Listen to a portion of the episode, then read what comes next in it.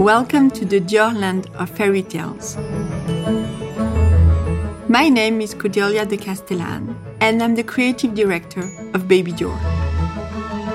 Today, I'm going to tell you a story I wrote specially for you The Extraordinary Voyage of Monsieur Dior. From an early age, Monsieur Dior was passionate about travel. His imagination was nurtured by the extraordinary journeys found inside the novels of Jules Verne a source of great inspiration. These stories filled an early desire to travel the world. He would go on to visit many different countries throughout his life. Once upon a time, somewhere in the Far East, whilst dancing and laughing on the arm of the chic Barbara of Tangier in his palace of a thousand and one nights, a delightful group of children came to introduce themselves to Mr. Dior. The girls were dressed in their most beautiful dresses, bursting in oriental colors. They exclaimed, Monsieur Dior, Monsieur Dior, remember the Nautilus compass? Are you still looking for it? Come, follow us, one of the little girls exclaimed. Captain Nemo and Otto are waiting for you aboard the Nautilus ship. We found the compass. It's in Hollywood. We must leave now.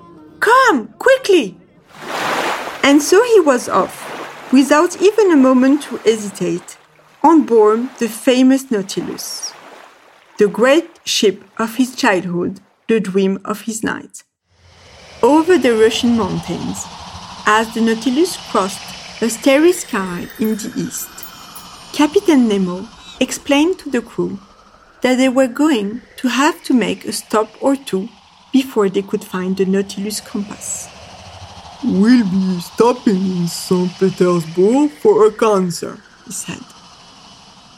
Monsieur Dior will attend with the girls. Girls, I'm counting on you to wear your best dresses. I can sew most good dresses for them, exclaimed Monsieur Dior. The girls were thrilled at the thought of wearing designer dresses. They were also honored to be able to help Monsieur Dior steal the Joe clock from Comte d'Availle. A clock that has the power to stop time. They would need it for the rest of their journey. Monsieur Dior sewed the dresses in a snap. They were marvelous.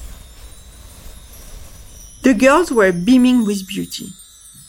They easily charmed the old count, who, amazed by the embroidery of the Moscow dresses, didn't notice a thing when one of the girls took the Joe clock from inside his pocket. No sooner had they finished applauding the conductor when it was time to leave. The Dior Express train was waiting for them. Their mission was accomplished for the night. The Dior Express train crossed India and stopped at Pondicherry. This new mission consisted on filling vials with pink and magical gold powder. This time, the boys and Mr. Dior put on their best lord costumes, very elegant uniforms with a colonial look. The girls had put on their dresses in the thousand and one colors of the East and blended into the scene giant dunes of layered powders in shades of pink and golden saffron surrounded them. The colors of Monsieur Dior.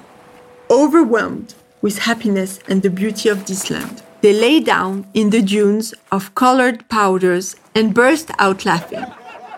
A moment of pure joy, but the time flies. In the sky, a flying elephant had placed the Nautilus on its back.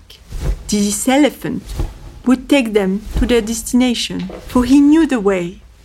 The small group of children, the captain, and Monsieur Dior then flew atop the back of the elephant and set their course for destinations unknown. Captain, are we above Japan? Yes, Mr. Dior. Monsieur Dior had always dreamed of visiting the country that had so greatly inspired his designs. Let's go! Let's stop time with the Joe clock and visit Japan. The little crew found itself in the land of sun pleats. It was on this day that Monsieur Dior had the idea to bring those famous pleats back to Paris. Like little school children, they laughed and walked along the rows of cherry blossoms. When suddenly the ground gave way and they fell into a deep blue water. What's happening? cried the children. From the middle of the waves, a whale appeared and reassured them. Do not worry, I'm Bella, the whale, and I'm here to take you to safe land. They opened their eyes to an endless view of flowers and lagoons. Were they dead? Were they in heaven? No, it was just a dream. They had dreamt their way into the Marquesas Islands. The girl's eyes opened wide, amazed by so much beauty. Monsieur Dior sat imagining lagoon colored dresses embroidered with thousands of flowers.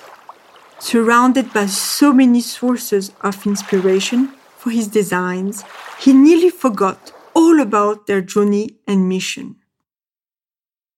Where did the Nautilus go? How we will find it? How we will continue our travels?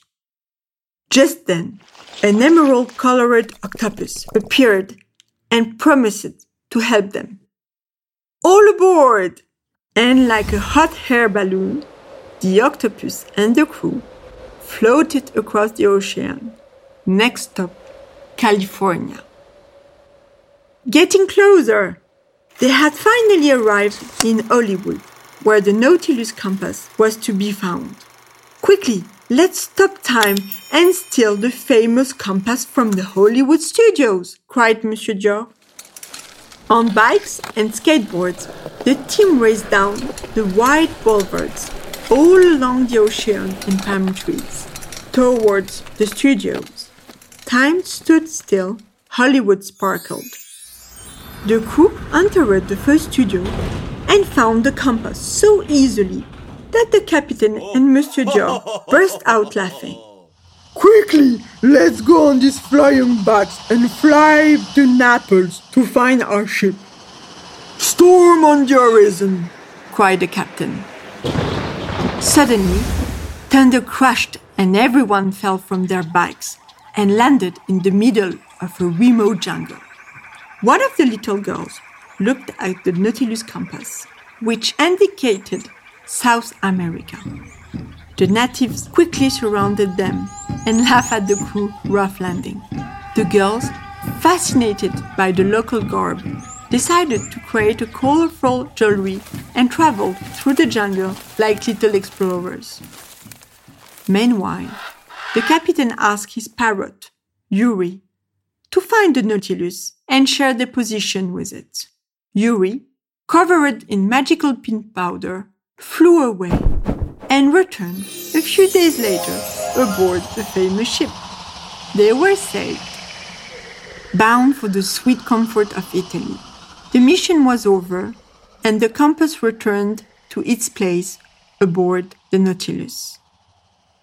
This journey, full of adventures, allowed them to discover a world different from Paris.